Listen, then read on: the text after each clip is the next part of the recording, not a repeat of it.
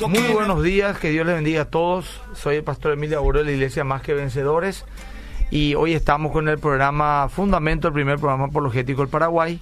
Agradecido a Dios por la oportunidad que tenemos una vez más de poder estar en contacto con ustedes. Hoy para seguir un tema que empezamos el sábado pasado y que demasiada gente nos pidió continuar porque había muchas preguntas que quedaron inconclusas y es sobre la confiabilidad de la Biblia sí podemos confiar en la Biblia. Preguntas, por ejemplo, como cómo sabemos que el mensaje nos llegó bien, cómo sabemos que no fue adulterado durante estos dos mil años, cómo sabemos que están los libros que tienen que estar, cómo sabemos que no están libros que no, o sea, están libros que no tendrían que estar.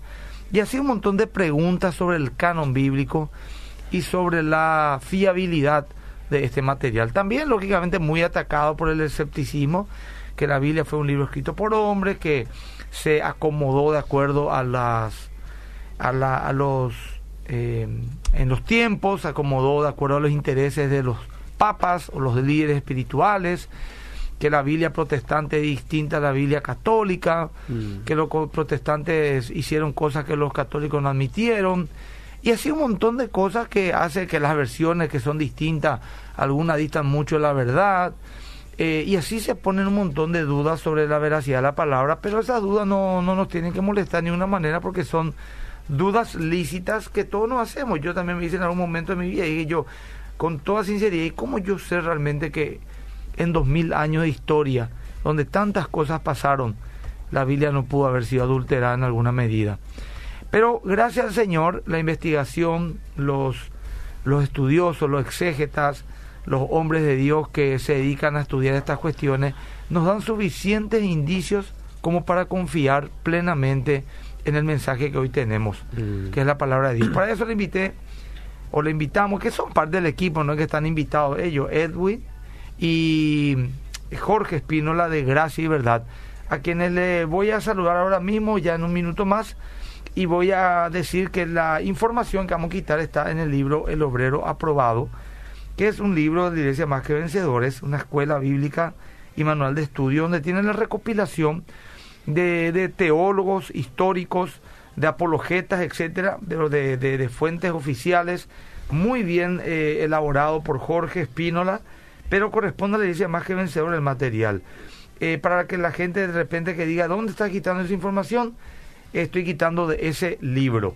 Pero ese libro lo conseguí en la Iglesia Más que Vencedores, en la librería pero dentro de todo lo que vamos a decir, también están las fuentes que no vamos a poder citar todas, todas las fuentes donde vamos a hablar de la veracidad de la vida. ¿Qué tal, Jorge? ¿Cómo estás? Pastor Emilio, Dios te bendiga, bendiciones a la audiencia también. Vamos a hablar de un tema realmente apasionante y así como estabas diciendo, vamos a basarnos en las evidencias racionales que los teóricos y los grandes académicos, no solamente los pastores ahí en su oficina estudian esto, sino eh, científicos, historiadores, críticos textuales, académicos, que algunos ni siquiera son cristianos. Así mismo, vamos a ver. ¿Y qué tal, Edwin? ¿Cómo estás, querido? Súper bien, muy contento de estar una vez más en este programa de Fundamentos tocando este tema que es absolutamente vital para el cuerpo de Cristo, porque como bien también dice una frase del libro, ¿verdad? Que la visión que uno tenga de la Biblia determina toda su vida cristiana. Entonces es sumamente importante que entendamos y que estemos seguros realmente de que la Biblia que tenemos en nuestras manos es realmente la palabra de Dios. Muy bien, vamos influyendo, gracias Edwin, vamos influyendo y eh, bueno, ustedes intervienen de repente, opinan. Eh, agregan algo, de repente me voy a callar, ustedes van a hablar, etcétera, pero la Biblia fue escrito con muchos materiales. Vamos a irnos a ya a la antigüedad, muy antigua. Fue escrito en arcilla, fue escrito en piedra, en metal, en papiro, que eran materiales comunes de escritura. Luego al que, eh, al igual que el pergamino, el papiro pasó a ser el material más usado para la escritura y las copias que vendrían después. De hecho, la expresión griega papiro es la raíz de la palabra papel y este era un material que se hacía con las cañas que llevaba el mismo nombre y que abundaban en los lagos y ríos. También es importante mencionar que antes de la invención de la imprenta, cualquier cosa escrita debía ser copiada a mano a fin de poder preservar una escritura o difundirla. Por eso técnicamente se puede distinguir dos elementos que nos servirán para nuestro estudio. Para mí esto es fundamental, si estás anotando, anota. Los escritos originales, o sea, copiados por puño y letra del autor, por ejemplo, los apóstoles, son conocidos como autógrafos, ¿sí? Esa es una palabra clave. Autógrafo es lo, aquello que escribió el apóstol Pablo, Pedro, etcétera, ¿verdad? pero las copias de dichos documentos eh, se llaman manuscritos. Ejemplo, Pablo escribe a Corintio, una carta escribe, pero en Corintio había varias iglesias reunidas en distintas casas, entonces los manuscritos eran las copias de esas autógrafos o cartas originales de los apóstoles que se distribuían después en la zona donde él enviaba esa carta. Importante entender porque después vamos a basarnos en muchos argumentos, eh, no, no teológicos, sino argumentos científicos eh, eh, de la historia, de cómo llegaron hasta nosotros esa información, no solamente de la Biblia, sino de cualquier cosa mm. que hoy conozcamos la antigua, de la historia antigua, los Césares, los egipcios, de los de, de, de, los filósofos griegos, etcétera. Autógrafo, entonces, es lo que se escribió con puño y letra del autor. Y manuscrito, las copias. Ahora, con el paso del tiempo, los autógrafos se van deteriorando hasta perderse y lógicamente pasaba lo mismo que los manuscritos posteriores. Sin embargo, era la cantidad de copias manuscritos, aquellos que preservan los escritos y que más tarde ayudaría a los académicos modernos a descubrir si en si un documento antiguo era auténtico o no. Mm. Nuevamente, el autógrafo ya se perdieron. Aquello por lo que escribió Pablo Pedro así, así en puño y letra, ya se perdieron. Pero existen un montón, miles de manuscritos que son copias que se hicieron en aquel tiempo y en los tiempos subsiguientes. Estudiando esos manuscritos por métodos científicos, podemos saber que si era verdad o no lo que decía eh, el autógrafo. Ahora yo solo poner un ejemplo del teléfono cortado de John McDowell, donde una persona le da información a otra, por ejemplo Jesús es el Señor, pone el ejemplo, y que eso vaya transmitiendo a otra y a otra y a otra hasta mil personas. Y las mil personas la base de la pirámide le preguntas, cuál fue el mensaje que recibieron. Y si 995 te dicen Jesús el Señor y 5 te dicen eh, Olimpia campeón, entonces podemos llegar a la conclusión de que eh, muy posiblemente, sin duda prácticamente, el mensaje original de Jesús el Señor no Olimpia el campeón, ¿verdad? Entonces eso es lo que ocurre con la Biblia. Por eso vamos a ir hablando un poco más adelante, ¿verdad? Solamente un aporte más y después le cedo el micrófono a los invitados. Todo el protocolo responde al hecho de que para todo perdón, perdón, se me adelantó poco una hoja, perdón, acá. Eh, ¿Cómo podemos estar seguros de las a responder que actualmente tenemos la copia fiel del original. ¿Cómo podríamos confiar en la Biblia?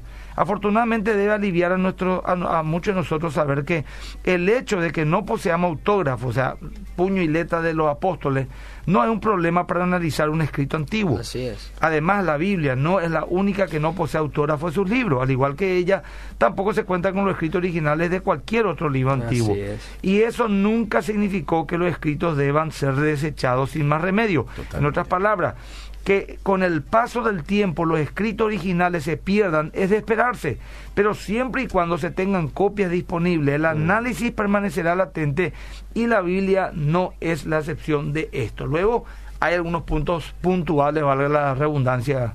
Eh, Jorge. Totalmente, pastor. si la gente está prestando atención, van a notar que estamos tratando la Biblia como un documento de cualquier tipo de la época. A muchos le tropieza eso porque decimos, bueno, la Biblia no es cualquier libro. Por supuesto, nosotros creemos que la Biblia es inspirada por Dios, por lo tanto es inerrante, infalible en virtud del poder de Dios. Eso nosotros lo creemos según nuestra teología. Pero algo muy distinto es hacer apologética de la Biblia. Por lo tanto, dejamos a un lado el concepto de inspirado por Dios y tomamos a la Biblia como un documento histórico, como cualquier otro escrito. Para analizarlo fríamente, desapasionadamente. Así es, así mismo es. Por eso yo mencioné académicos no creyentes que participan en estas investigaciones y se sorprenden por la exactitud bibliográfica, etcétera, que la escritura tiene.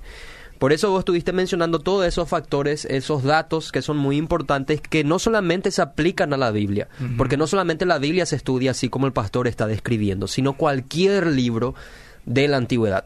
Por ejemplo, a muchos asustará el hecho de que nos contemos con autógrafos de los autores originales. Ya no existen los documentos en puño y letra de los apóstoles y los autores bíblicos, pero no se preocupen, tampoco existen documentos de Aristóteles, por puño y letra Aristóteles, Platón, Aristófanes, eh, eh, los, las biografías de Alejandro Magno, etcétera. y sin embargo, nadie duda de esos escritos. Claro cual si, si nosotros vamos a poner una regla como, como una norma de que hay que tener los escritos de, eh, de puño y letra de los autores para considerarlos válidos, nos quedamos sin historia antigua prácticamente. Ah, totalmente. Toda la historia antigua desaparece porque no tenemos manuscritos de, de, de, de, de ese tipo. Totalmente, y por eso el énfasis del pastor Emilio. Esto no es un problema para estudiar documentos antiguos, nunca lo fue. Los académicos no se asustan por esta realidad porque, como dice George McDowell, tenemos muchísimas copias y esas copias se someten a otro rigor que después vamos a estar desarrollando más adelante y ahí se determina la exactitud de esos documentos. Eso es muy importante, pastor. Y yo, yo no sé si te acuerdas, en Semana Santa, en tiempo de Semana Santa, pues la- algunos escépticos aprovechan para criticar la Biblia. Y algunos decían, eh, un Twitter de un periodista ateo que le gusta mucho criticar a la fe cristiana, decía que no podemos creer lo que dice la Biblia y no podemos creer lo que se dice acerca de Jesús porque lo único que tenemos son copias escritos muchos años después. Incluso dijo, dos años después, tres años después, ya es mucho, ya no podemos más creer. Yo te aseguro que este periodista, que me imagino que una persona que lee como cualquier periodista, no duda de la existencia o de los escritos de Alejandro Magno. Si este periodista estudió realmente, va a saber que los escritos más cercanos de Alejandro Magno se escribieron cuatro siglos después de su existencia. Y no va a dudar de la biografía de Alejandro Magno. Sin embargo, como dice el doctor William Lane Craig, para algunos escépticos la Biblia siempre será culpable antes que se descubra lo contrario. Nunca será inocente sí, sí. hasta que se demuestre lo contrario. se, se le quiere medir a la Biblia con una, con una regla imposible, que ningún otro documento Así histórico en la historia... se- se- se Es desconocimiento, somete. pastor, Pero parte de yo- ignorancia. Yo, quisiera, yo quisiera, perdón, Jorge, irme un poco al punto acá, pero lo darle Sí. a la gente, porque me están preguntando ya eh, al 0972-201-400 algunas preguntas puntuales. Lo que se tuvo en cuenta para ello. Y acá voy a leer Muy un poquito y importante. seguimos esto, ¿verdad? Primeramente veremos si las fuentes son confiables. Esto es lo primero que hay que mirar, cómo hacen los, los especialistas, ¿verdad? Esto se conoce como prueba bibliográfica y su efecto positivo dependerá de cuántas copias manuscritas del documento ha Así es. sobrevivido. Recordemos que mientras más copias hayan, mucho mejor. También se tiene en cuenta el intervalo de tiempo que transcurrió entre la escritura original, autógrafo, y la copia, manuscrito más antigua, conocida. Mientras más cerca sea la copia del original, mucho mejor. Voy a poder explicar como lo explicó William Lane Craig, ¿verdad? Él dijo, el pro- no hay problema en que un libro tenga dos mil años. Eso no es es. relevante. Eh, lo relevante es cuánto tiempo transcurrió de los hechos a, los escritos. ¿Me explico? Por Así ejemplo, es. ocurrió una guerra hace tres mil años y se escribió recién eh, hace dos mil de esa guerra. Mil años pasó. Hay mucha probabilidad de que haya entrado leyendas, Claro. eh, falsas informaciones, ¿verdad? Pero supongamos que la verdad ocurrió y a los 10 años ya se tenía todos los documentos. Y esos documentos tienen 3.000 años.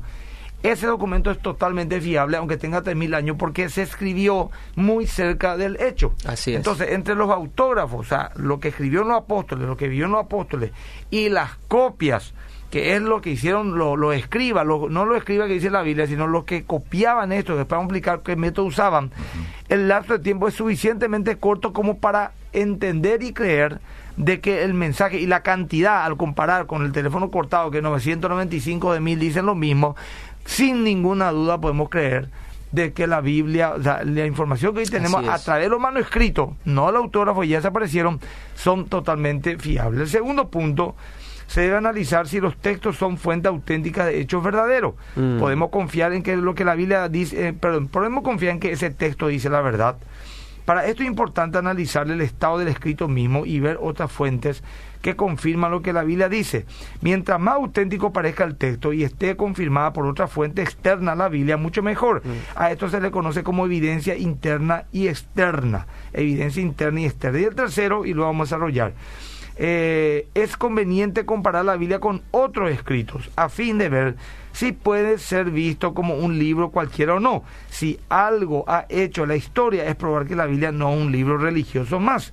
Ahora, ¿son escritos auténticos? Es la pregunta. Podemos arrancar con el Antiguo Testamento. No sé si vos querés ahí eh, leer y comentar un poco para ir en ese orden, más, ya sea Edwin o ya sea vos, eh, respecto al Antiguo Testamento eh, del libro El Obrero Aprobado. No Sí, sí, pastor, por Seguir supuesto. esa línea para tratar de terminar. Que no creo que lo hagamos. para hacerlo rápido y para, para las personas que están anotando, si es que están prestando atención, lo que estamos haciendo es hacerle pasar a la Biblia por tres procesos el pastor estuvo describiendo. Uno es prueba bibliográfica, el otro es evidencia externa e interna y el otro es para saber si la Biblia es un documento singular en la historia. Es un, si fue inspirado por Dios, no, no puede ser un libro más. Claro. Bueno, pasando esos tres procesos, nosotros podemos confiar en la veracidad de la escritura. Empezando por el Antiguo Testamento, si el Antiguo Testamento cuenta con una cantidad importante de copias, entonces nosotros podemos confiar en su bibliografía, no en que dicen la verdad todavía, ese es el segundo proceso.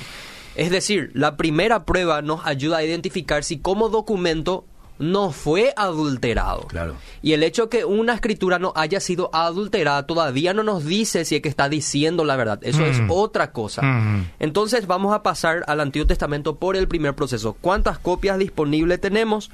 Bueno, primero tenemos que saber cómo se realizaban las copias. Ujú. Los profetas escribían, Moisés escribió el Pentateuco, etcétera, y de la misma forma que el pastor estuvo describiendo al principio, esos documentos de nuestro Antiguo Testamento tenían que ser copiados para preservar la revelación de Dios. Y adivinen qué, estos documentos eran copiados por personas extremadamente, no por personas religiosas, extremadamente religiosas, que se conocían como los escribas o los masoretas, que eran los copistas, es el nombre popular que se le da, que eran los que copiaban Claro. la Biblia. En una época donde no, no- no existía la fotocopia Claro. ni nada, había gente que se dedicaba profesionalmente, que su vida era prácticamente dedicarse a escribir. Justamente, sí. Eso, ¿verdad? Y tenían todo un protocolo y un proceso que vamos ahora de, a de decir. muchísimo cuidado, muy, ¿verdad? muy interesante, porque hoy mismo se sigue haciendo eso. Sí, Vamos vos viajaste, pastor, a ¿cuál- Israel y por ¿cuál conocer es- el proceso. sí. ¿Cuál es el manuscrito, por ejemplo, de de, los- de, de las novelas de Pablo Neruda, o los poemas, no sé, Mm. de ellos?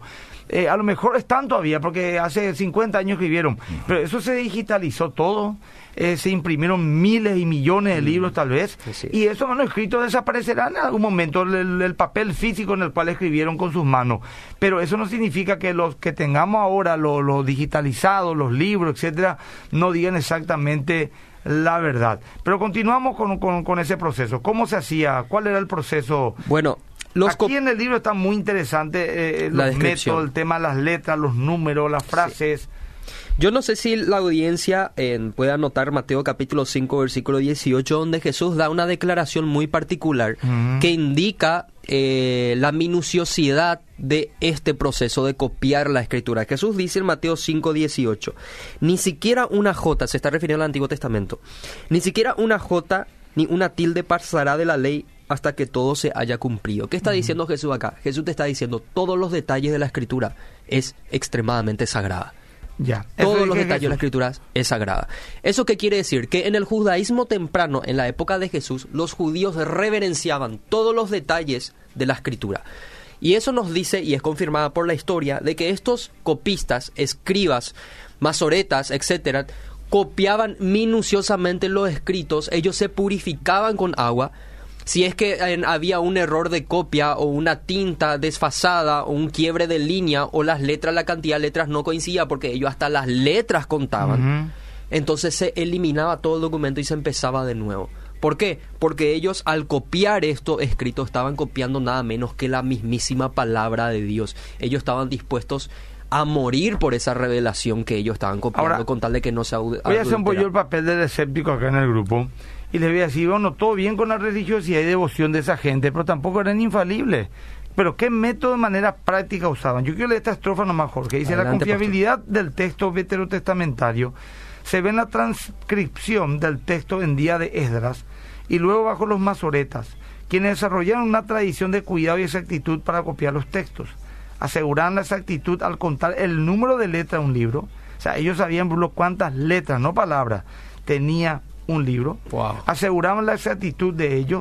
Luego, aseguraban la exactitud de contar el número de letras, anotar la letra del medio, aplicar procedimientos tediosos similares. Por ejemplo, registraban que la letra hebrea Aleph aparecía 42.377 veces en el Antiguo Testamento.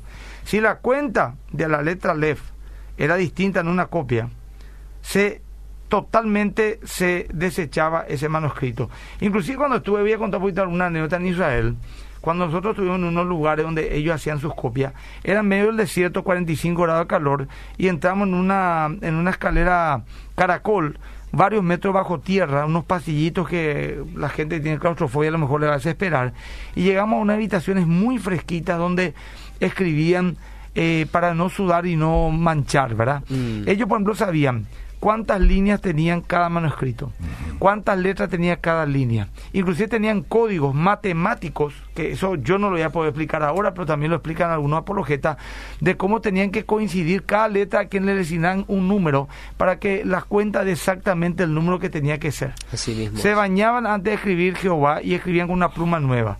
Después escribía dos palabras más y volvía a decir Jehová, volvían a bañarse aunque hacía 10 minutos se bañaron. Eso porque es importante entender, porque era gente que tomaba en serio su trabajo.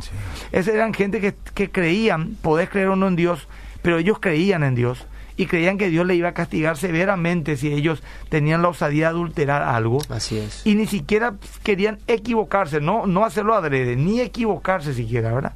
Es muy interesante también lo que dijo, eh, creo que dijo esto, William Lane Craig creo que dijo esto, tal vez me esté adelantando, que cuando alguien te dice, tu Biblia fue adulterada por los papas, por ejemplo, ¿verdad? Durante, no sé, el primer periodo a su conveniencia.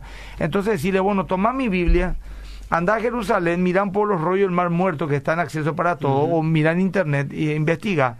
Y esos escritos son de 300 años antes de Cristo, Así antes que es, haya el cristianismo. locura, sí, sí. Entonces, ¿cómo puede ser que mi Biblia, Reina Valera, diga lo mismo que decía aquellas Biblias? ¿Me explico lo que, o sea, no Biblia, manuscritos, ¿verdad?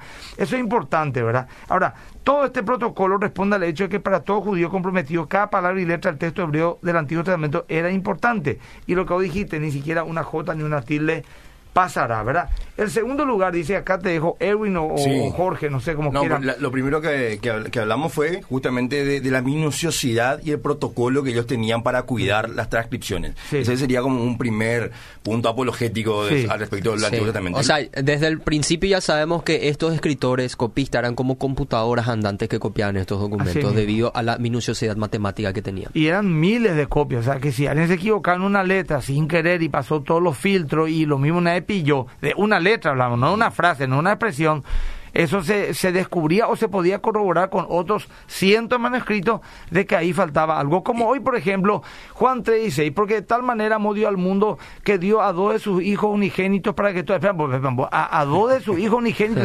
miles de cristianos, millones de Biblias podrían decirte que te equivocaste, ahí se equivocó, hay que desechar esa versión porque está equivocado. Y así también está ocurriendo durante los miles de años. Totalmente. Y bueno, eso es justamente el primer punto. Y el segundo, está conectado con este, tiene que ver con la cantidad de copias que tenemos de los textos del Antiguo Testamento y también de, la distancia de tiempo que hay. Antes de 1947, que fue el descubrimiento de, los rollos del Mar, Muer- del Mar Muerto, teníamos como... como le- las, las grandes referencias del, del- del texto veterotestamentario al, a la Septuaginta y el, Códice de Alepo y otros más que tenían el- el- el- la Septuaginta por ejemplo estaba traducida unos 250 años antes de Cristo se cree que ¿verdad? y bueno y después el Códice de Alepo sin embargo teníamos del alrededor de 950 después de Cristo y el, de Leningrado del de 1008 después de Cristo Es mucho tiempo todavía, es mucho tiempo después, pero ya para muchos historiadores era suficiente debido a que teníamos dos fuentes independientes se estaban separando.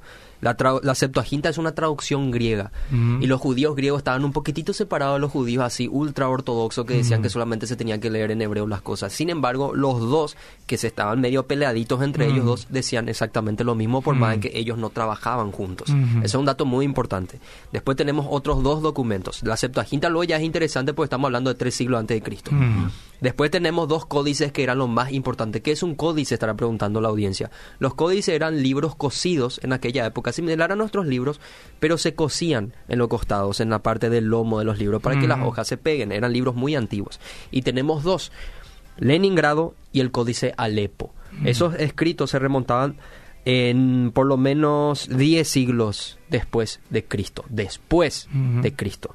Pero la revolución ocurre, pastor, en 1947 con el famoso rollo del Mar Muerto, donde todos decían, si estos documentos son de tres siglos antes de Cristo, como estuviste mencionando, 300 años antes de Cristo, y dicen algo diferente, va a ser un golpe bajo para el Claro, cristianismo. totalmente. Ahí todos los cristianos en críticos textuales estaban un poco asustados porque, Dios mío, ¿qué pueden decir estos documentos antiguos que se van a descubrir? Porque estamos hablando de por lo menos 50.000 rollos descubiertos aquí. Ahora se descubrió más, esta semana se Ahora se descubrió, descubrió más. Salió en las noticias. En, y resulta ser que dicen exactamente Sí. lo mismo. De hecho, un texto que es bastante coincidente es el famoso versículo de Isaías 53, Ujú. porque esa es una de las bases de nuestro mesianismo cristiano. Porque nosotros decimos, Dios mío, si quieren creer en Jesús, lean por favor Isaías 53, solamente se aplica a Jesús. Muchos hablan de una adulteración cristiana de esos Ah, documentos. mira, Sin embargo, cuando se descubrieron estos escritos antiguos, que son antes de Cristo, no después Claro. de Cristo, si es antes de Cristo no se puede hablar de una adulteración porque Cristo no existía. Claro. Entonces, estos documentos al compararse decían exactamente lo 300 mismo. años antes. Bueno, 300 años. Pero yo antes de entrar en el, en el Nuevo Testamento, antes de entrar, cuando ustedes me digan ya dije, dijimos todo, leímos por lo menos las partes yo acá subrayé, yo quiero ya empezar a leer los mensajes que ya son muchos al 0972-201-400, en pocos minutos más, ¿verdad? Hoy tuvimos un pequeño retraso al comienzo. ¿eh? en Facebook Live también podemos leer los mensajes. Facebook Live, vos, vos leerías eso, Tengo, porque tengo, yo no sí. tengo Facebook Entonces, acá. pueden ir escribiendo acá y y, a- vamos a ir leyendo. a- acá Apologética Fe y Razón nos envía un montón de información y mucha gente en mi Instagram, arroba Gay, que estoy eh, transmitiendo en vivo también en mi Instagram, arroba Emilio Gay. Queda este programa también grabado en mi perfil. Bueno, acá dice, tal vez hayas tenido una experiencia cuando alguien toca la puerta de tu casa y te dice tu Biblia está llena de errores. La iglesia ha interferido y ha cambiado la Biblia. Vamos. Ahora podemos tomar nuestra Biblia actual y compararla con los rollos del Mar Muerto para ver si ha cambiado. ¿A qué conclusión llegamos cuando hacemos esta comparación? Nuestra conclusión sencillamente es esta. Los rollos confirman la exactitud del texto bíblico en un 99% y sé de lo que estoy hablando porque soy el editor de ese rollo, dice, ¿verdad? Peter Flint, El el doctor doctor Peter Peter Flint. Flint. Perfecto, ahora último y después vamos a pasar a leer el mensaje y ya pasamos al Nuevo Testamento. Respecto a la cantidad de copias de manuscritos disponibles que tenemos, es imposible sacar una cantidad exacta debido a que constantemente hay descubrimientos nuevos, lo cual es muy alentador. No obstante, podemos decir con seguridad que la cantidad de manuscritos que respaldan al Antiguo Testamento es realmente asombrosa. Incluso la Ilíada de Homero, que cuenta con 1800 copias aproximadamente, es tenida en poco en comparación a las 17.000 copias del Antiguo Dios Testamento. Además, teniendo en cuenta la rigidez de las escrituras de los escribas y los masoretas, el cual que la cantidad de copias y los nuevos descubrimientos podemos tener razones de peso para confiar en el Antiguo Testamento de nuestras Biblias. Bueno, ahora empiezo a leer unos mensajes. Dice. Diego, dice, buen día, gracias, ex- excelente y edificante el programa. El Señor siga bendiciéndoles. La evidencia bibliográfica de la Escritura es más que suficiente para su plena confianza. Con más de 14.000 copias, dice él, la verdad que son más de 14.000, en poco tiempo de copias, a partir de los autógrafos, y el Nuevo Testamento sobrepasa bibliográficamente a cualquier otro documento histórico, dice Diego. Es cierto, hemos leído recién. Totalmente. Buenos días, Carmen Caballero de Ciudad del Este, les saludan. ¿Pueden repetir, por favor, el texto bíblico eh, en el cual nos basamos? Estoy por Villaliza con mi hermana sorda, dice, mira, y muda, está con neumonía y gracias a Dios dio negativo el COVID. Bueno, nos contó un poco su testimonio, que el Señor la sane, y qué versículo base será lo que Jesús dijo, de que ni una J ni una tilde está en Mateo Mateo 5, 18 ese bueno, es. si no es ese, preguntarnos de vuelta. Otro dice, ¿por qué entonces se llama apócrifos al Evangelio de la Luz? También es histórico. Así dice el crucificado fue Pablo y no Jesús. Ahí dice que el crucificado fue Pablo y no Jesús. Me dijo un amigo ateo. Y los papiros de Natamandí. Bueno, una interesante pregunta, pero los apócrifos que yo sepa no dicen ni un momento que Pablo fue crucificado y no Jesús. No, no sé si ustedes escuchaban algo de Ni eso. siquiera entre los apócrifos, pero el hecho de que un libro sea apócrifo no quiere decir que no sea histórico. Claro. El caso con este es que además de ser apócrifo, es un libro mentiroso. Claro. Falso. Claro, claro, pero ¿por qué? Me gustaría responderle, y es una pregunta profunda, miren, no vamos, no van a saber todo, la- todo el argumento en uno ni en dos programas, este es el segundo, capaz que haya un tercero por lo que veo.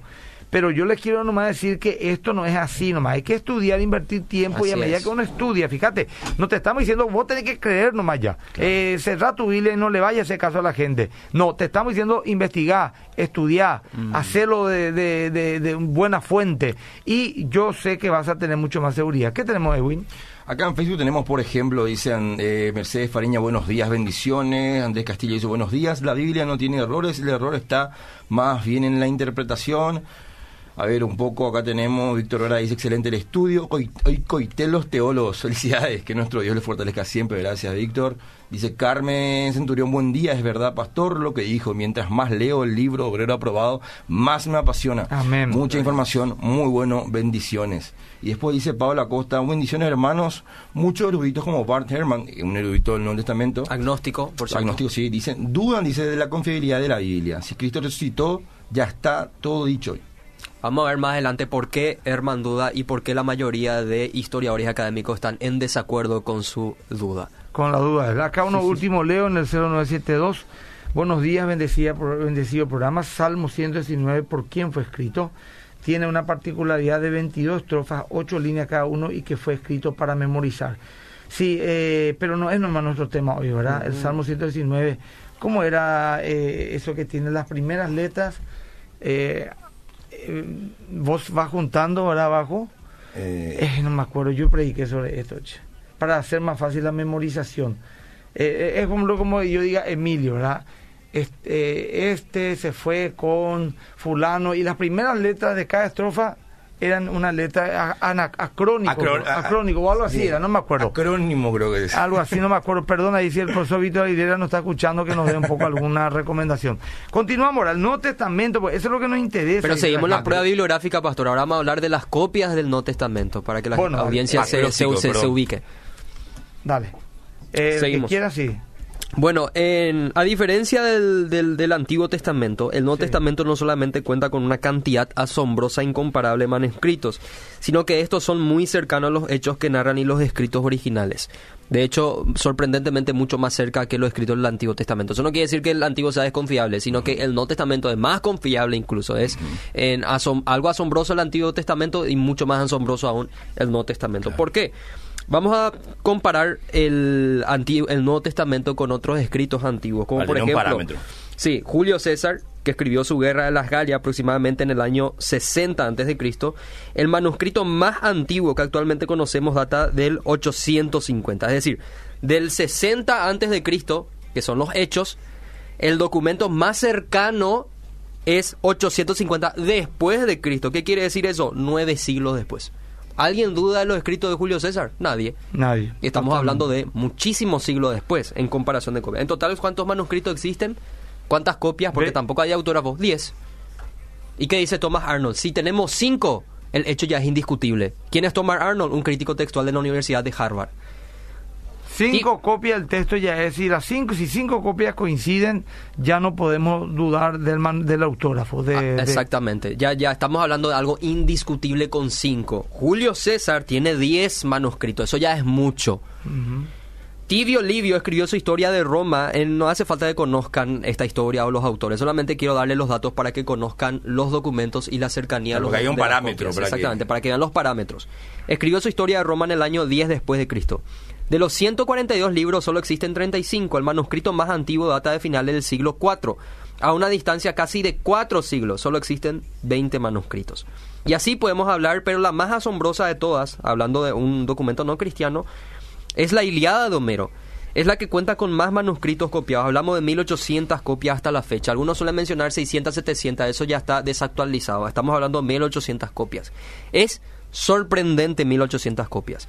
Sin embargo, la distancia del escrito original de Homero, la Iliada de Homero, de la novela, que tiene que es lleno de poemas, etcétera, sigue siendo considerable. ¿Por qué? Porque estamos hablando de que el escrito fue creado en el 800 antes de Cristo, pero la copia más antigua que tenemos son 400 años más tarde, es decir, cuatro siglos después. Es muchísimo. Lo mismo pasa con la biografía de Alejandro Magno, eh, escrito por Plutarco, que son otra vez cuatro siglos después. Nadie duda la biografía de Alejandro Magno porque todavía se puede trabajar correctamente sobre eso. ¿Y qué no puedes decir, Edwin, sobre la confiabilidad del Nuevo Testamento?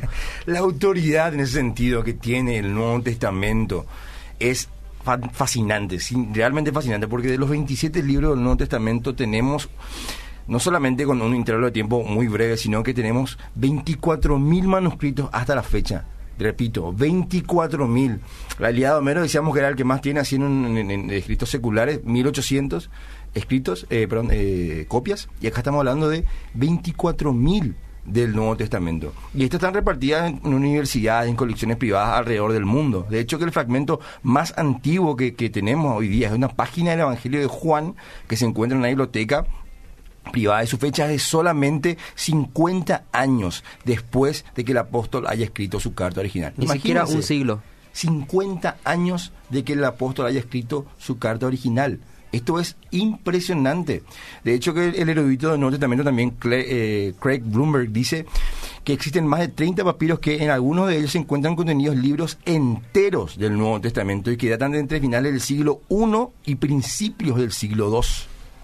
Todavía, si es final del siglo I, por ejemplo, Juan todavía estaba vivo, el apóstol Sí, Juan. por y no solamente Juan, pastor, sino los contemporáneos a los hechos. Si nosotros hablamos de que Jesús vivió en Jerusalén, tuvo una crucifixión pública, era una persona famosa, vivía en Jerusalén, donde casi todos se conocían, eh, y vos escribís un documento al respecto dentro de ese primer siglo, y vos te atreves a mentir o a inventarle a este personaje histórico en cuestión, Jesús, alguien que vivió contemporáneo te va a decir, ¿de dónde vos sacás esto? Yo no soy recaudador de impuestos ahí en Jerusalén, le conozco a casi todo el mundo, jamás escuché hablar de un Jesús ni alguien que hizo milagros.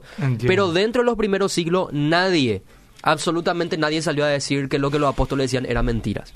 De hecho, los apóstoles Más allá mismos que decían, crearon no en Jesús, más allá que crearon no. Decían la resurrección fue una farsa, eh, robaron el cuerpo, pero algo era real. Eh, ocurrió algo, había una tumba vacía, decían un grupo de personas que resucitó, que fue al cielo y predicaban con mucha osadía sobre este profeta judío. Por eso es importante la cercanía de los documentos a los hechos, en, a, los, a los autógrafos, porque va a ser muy difícil mentir si tu mentira está muy cercano a esos. Al evento que Por ejemplo, el- la tragedia de Coabolaños. Sí. Eh, ¿Qué pasa si yo les digo que no fue tan hace mucho? Les digo que en realidad en un ovni vino y, Sí. y- y lanzó un láser y quemó todo el lugar y le decimos eso al pastor Pepi, por ejemplo, Israel, que perdió a sus familiares, Sí. que está muy relacionado con eso. Nadie no nos va a creer. totalmente. ¿Por qué? Porque es muy cercano a los hechos. Por lo menos nada más esperar que pasen mil años y no sé, se haya una quema de todas las prensas y que no haya ni siquiera documentos. Nadie nos va a creer. Es muy difícil mentir cuando estamos hablando de mentiras Cuando muy hay todavía hechos. exactamente, te- mientras más tiempo pasa, uno puede... Bueno, acá yo le esto más, pues bien dice, acá sin nadie duda los textos que actualmente tenemos, Julio César, Tito Livio y lo demás, son lo que sus autores verdaderamente escribieron. Menos razón aún tendríamos que tener de dudar de la autenticidad del Nuevo Testamento. Quiero leer nomás lo que dijo Sir Frederick Kenyon. Dijo, el intervalo que media entre las fechas de la composición originaria y las evidencias más antiguas que poseemos queda reducido a un tiempo tan pequeño que en verdad se torna insignificante. Ya han sido removidos hasta los últimos baluartes para, como para que quede duda alguna de lo que poseemos en las escrituras en la forma sustancial en que fueron escritas.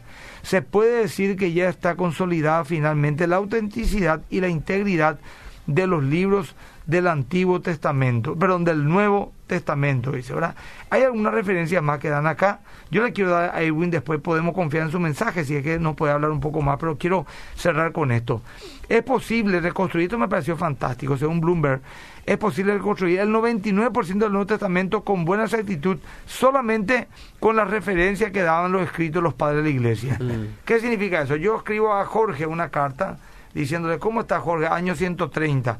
¿Cómo está Jorge? Eh, no te olvides de que el Señor eh, alentó a que los obispos que levante sean María una sola mujer irreprensible, con buen testimonio, y cita una parte de Primera Timoteo, por ejemplo, ¿verdad? Ese tipo de citas y referencias son tantas, en tantas cartas, que si uno va quitando de todas ellas se arma de vuelta sin problema el Nuevo Testamento. Aparte de los manuscritos, tenemos los escritos que no son manuscritos, sino escritos de la Biblia dentro de cartas personales, por ejemplo, de los padres de la iglesia. Totalmente, eh, en pocas palabras, si nuestra Biblia por A o B motivo desaparece, Sí. pero seguimos teniendo los documentos de los padres de la iglesia a partir del siglo II hasta el siglo III, IV, igual podemos reconstruir el. Nuevo- el Antiguo y Nuevo Testamento, por, el Nuevo Testamento, perdón. ¿Por qué? Porque citaron tantas veces el Nuevo Testamento que citaron casi todos los versículos. Ah, bueno, por ejemplo, Sí, uno sí. dice, no, pero eso fue escrito en el año 120 y Jesús murió en el año, no sé, 45, ponerle, ¿verdad? Bueno, tiene que decir lo mismo ahora. Aunque vos a lo mejor sos joven, ¿verdad? Yo tengo casi 50, nací en el 71. Y, y, y acá a la vuelta nomás está 1971, 1960. eh, una persona tiene 60 años, sana, fuerte, que puede vivir 30 años más. Así Nació en 1960, o sea, no, no, es completamente de tiempo eso, como para que una vez también, un- no voy a nombrar a nadie, ¿verdad? Pero en un debate tú dijeron, eh, porque son pues desleales y deshonestos intelectualmente. Y en, una, en la televisión vos tenés que decir lo que querés y no lo que te preguntan. Entonces le pregunté al periodista algo en un debate que tuve, después le conté al video de quién se trataba y con una elocuencia, pues muy elocuente, decía, no, mira, esa voz locutor como Edwin, lo- mira. Eh, fíjate que los acontecimientos de Jesús, sí es que hubieron, siempre poniendo un atisbo de duda, eh, los primeros escritos datan del año 50. Es una cantidad inmensa de tiempo. Mina, le decía, pues Mina Feliciani le verdad. Y la otra, sí, sí. Es una, y, y él sabía, porque él no es un bobo, que eso no es absolutamente nada. Y que es mentira. Porque, por ejemplo, un punto nomás. Es cierto que a lo mejor se escribió 30 años por una carta, 40 años por una carta, pero por ejemplo en 1 Corintios 15, el apóstol Pablo dice, asimismo les voy a transmitir lo que me enseñaron, lo que me dijeron, ¿verdad? Que Cristo murió, resucitó al tercer día, según la escritura, que el, el, el primer credo, 1 Corintios capítulo 15, eso fue transmitido posiblemente, aunque se escribió 40 años después, esa transmisión de información Verbal. fueron 5, 6, 7 años después de la muerte de Jesús Así nomás. es. No es que fue eh, 50 años después. Entonces hay una deshonestidad. Mira, nos queda un poco tiempo, pero les voy a dar todavía. Quiero nomás darle un poquito más a la audiencia. Hola, bendición. Está muy interesante el programa, como siempre. El caso de Cristo explica muy bien la confrontación de un ateo que aún con todas las pruebas bíblicas que hay luchó para no creer. Mm. Después dice bendiciones para todos. La hipótesis documentaria es una hipótesis que desmiente la inspiración divina o no in- necesariamente invalida la inspiración. Es una pregunta. No entendí la pregunta. No sé si ustedes entendieron. Dice, Sí, él pregunta si es que esta, este tipo de investigación arroja como resultado una Biblia inexacta. Y si es inexacta, entonces no podemos confiar en la inspiración divina. pero Pero, en no realidad así, no. Son no dos caminos que se encuentran en algún punto. No es así. Ahora, nos quedan ocho minutos, Mm. quedamos recortos. Ya voy a confirmo de que continuamos el próximo Genial. sábado. No podemos dejar a la gente colgado. Y estos 10 minutos hicieron la diferencia de retraso tuvimos. Tuvimos información muy, pero muy interesante. Quiero decirles que podemos confiar en la Biblia. Va a continuar por tercera vez. El tercer programa el próximo sábado ya está confirmado eso. Nos quedan ocho minutos siguiendo esta línea. Podemos confiar en su mensaje. La apología, la apología anterior fue de defensa bibliográfica, dice, ¿verdad? Es decir, que tenemos muchas razones para confiar bibliográficamente en nuestras Biblias. Pero además de todo, lo citado anteriormente, la Biblia, Antiguo y Nuevo Testamento, cuenta con evidencias adicionales que confirman no solo su buen estado bibliográfico, sino también la confiabilidad de su mensaje. Es decir, respecto a su mensaje, no tenemos razones suficientes para dudar de ellos, sino todo lo contrario, confiamos en ellos.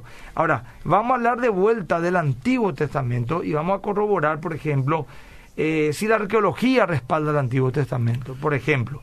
No Sí, sé si querés cuando- decir algo de Sí, sí, sí. Cuando, cuando hablamos de, de- de esta apología que estamos haciendo al respecto de la Biblia, primero descubrimos y especificamos por qué podemos confiar en que lo que, que dice está bien registrado, ¿verdad? que son escritos auténticos. Ahora hablamos de si su mensaje dice algo que se puede eh, concretar con, con la historia.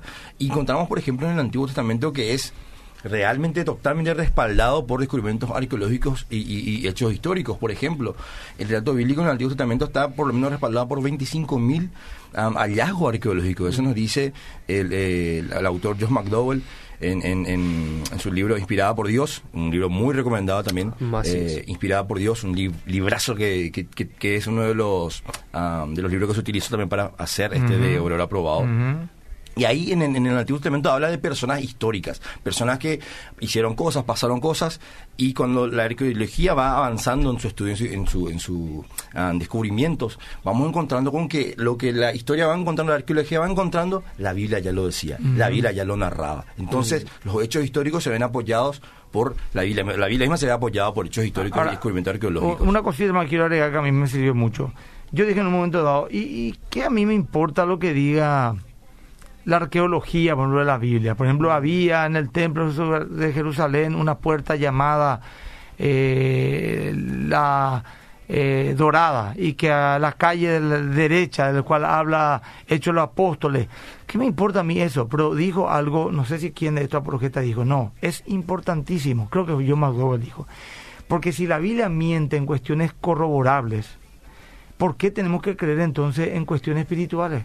Mira ¿Me que explico? muy bueno. Entonces, si yo por ejemplo te digo, mira Jorge, eh, yo, eh, no sé, tengo, estoy casada con una mujer de raza negra y tengo seis hijos en Etiopía, y vos corroborás que eso es mentira, ¿por qué te tengo- me tenés que creer cuando te dije la otra vez que tuve una experiencia espiritual donde Dios me habló a mí y me dijo algo para que hoy yo emprendamos? No tenés antecedentes ah, claro, buenos. no, no, no solamente eso, sino que si me mentí en las cosas que puedo corroborar, ¿cuánto más me mentirías En la que no. en lo que no? Así o sea es. que si te puedo probar en lo que vos me mentís, en algo corroborable, y vos aún así me mentís, ¿cuánto más te podría creer en algo que no puedo probar. Entonces, si la arqueología confirma, por ejemplo, eh, las fuentes, las puertas, las calles, las ciudades, las poblaciones, los personajes históricos, como abundan en la Biblia, y eso corroboramos que es verdad, entonces podemos decir, bueno, por lo menos históricamente es un libro confiable. Por lo menos eh, arqueológicamente no tenemos duda de que sea cierto, se escribieron cosas que eh, existieron en ese tiempo. Bueno, pasemos entonces al segundo nivel. Eh, ¿Qué nos dice espiritualmente? ¿Me explico lo que te digo? Totalmente, pastor. Bueno. bueno. El, el, el, cuando hablamos de 25.000 hallazgos arqueológicos, obviamente no podemos citarlo todos, por eso le anima a la audiencia que adquieran el libro, porque acá yo ah, menciono los datos, no, no datos en internet, etcétera, sino documentos confiables de arqueólogos que ni siquiera creen en Dios, pero que utilizan la Biblia como mapa para sus hallazgos arqueológicos. Eso es un dato muy interesante. Por ejemplo, se habla de un tal Nabucodonosor en la Biblia, un personaje tan solemne, tan grande, que dominaba el mundo de aquel entonces, el mundo conocido de aquella época. Tiene que haber algún hallazgo arqueológico que hable de él, y lo hay hasta hallazgo de la torre de Babel, incluso de donde se habla de una supuesta torre que ofendió a los dioses que, que, realmente son sorprendentes cuando hablamos de, de, de, la Biblia, Antiguo Testamento como documento eh, histórico. También vemos eh, los hallazgos no solamente respaldan a estos personajes en cuestión, sino también a personajes bastante singulares que nosotros vamos a decir de Achore. en este sí puede estar mintiendo, como por ejemplo la historia de Balaán el profeta y su burra parlante, que es algo muy interesante. Y adivinen que también hay hallazgos arqueológicos donde se hablaba de un tal vidente Balaam. De hecho, en aquella época se le conocía como videntes, no como profetas. Eh, y así sucesivamente. O sea, los hallazgos arqueológicos, en conclusión, confirman la Biblia, no la desmienten, por lo tanto tenemos ya una principal razón para confiar en que dicen la verdad, como nos está hablando. Bueno, este miren, miren chicos, estamos cerrando ya el programa y nos quiero dejar un siguiente punto por la mitad. Entonces voy a hacer un adelanto. Vamos a hablar por respecto al Nuevo Testamento eh, cómo podemos tener criterios más profundos desde adentro ya la Biblia, ¿verdad? Algo interesante, pastor, antes de, seguir con eso, muchas personas exigen hallazgo arqueológico del Nuevo Testamento, porque el hallazgo arqueológico es un punto muy fuerte a favor de su veracidad, pero la gente tiene que entender lo siguiente, el Nuevo Testamento no cuenta con muchos hallazgos arqueológicos, pero, es de esperarse, porque el Nuevo Testamento no habla de guerras, no habla de torres, etcétera, de, de, grandes poblaciones que andaron caminando, vagando por ahí. Porque no Pero es da referencia a personajes históricos, de líderes. Entonces, en un primer punto, no podemos esperar que el Nuevo Testamento esté respaldado con muchos hallazgos arqueológicos porque Pero no hay, es su punto. Lo hay. Pues yo me acuerdo uno que no me acuerdo si eran eh, está en el libro hecho escrito por Lucas, eh, las fuentes de, agua, no sé. Torre de Siloé, etcétera, están todos. Y están todos. Y también el, Pilato que hasta hace poco se dudaba que existió, se mm. corroboró que sí, se encontraron tablillas y algunos Eso sí podemos encontrar, así es. Bueno, todo eso vamos a hablar el próximo domingo, perdón, sábado a las 9 de la mañana, eh, 8 de la mañana. Solamente, solamente rescatar una frase, voy a sí. no al tiempo, ¿verdad? Que el cristianismo, a diferencia de otras creencias que se ocultan en el rigor histórico, mm. no vacilan en exponerse a cualquier criterio de credibilidad. Eso es lo que dije hace rato. No es que te estamos diciendo, vos crees nomás. No, no, estudialo, míralo. Eh, no, no tengas miedo a adquirir información que lejos de confundirte te va a afirmar. Bueno, tenemos que irnos el próximo jueves, estaremos vuelta a Dios mediante. Eh, perdón, el próximo jueves mi programa de con con Eliseo, Eliseo eh, Fundamentos es todos los sábados de 8 a 9 de la mañana. Compartan eh, tanto en Facebook, eh, en Radio Bedira, voy a compartir mi un, un rato, pregúntenle acá, Edwin y Jorge van a responder algunas cuestiones ahí, y acá en mi Instagram voy a estar guardando esto. Bueno, que Dios les bendiga a todos, nos vemos el próximo sábado.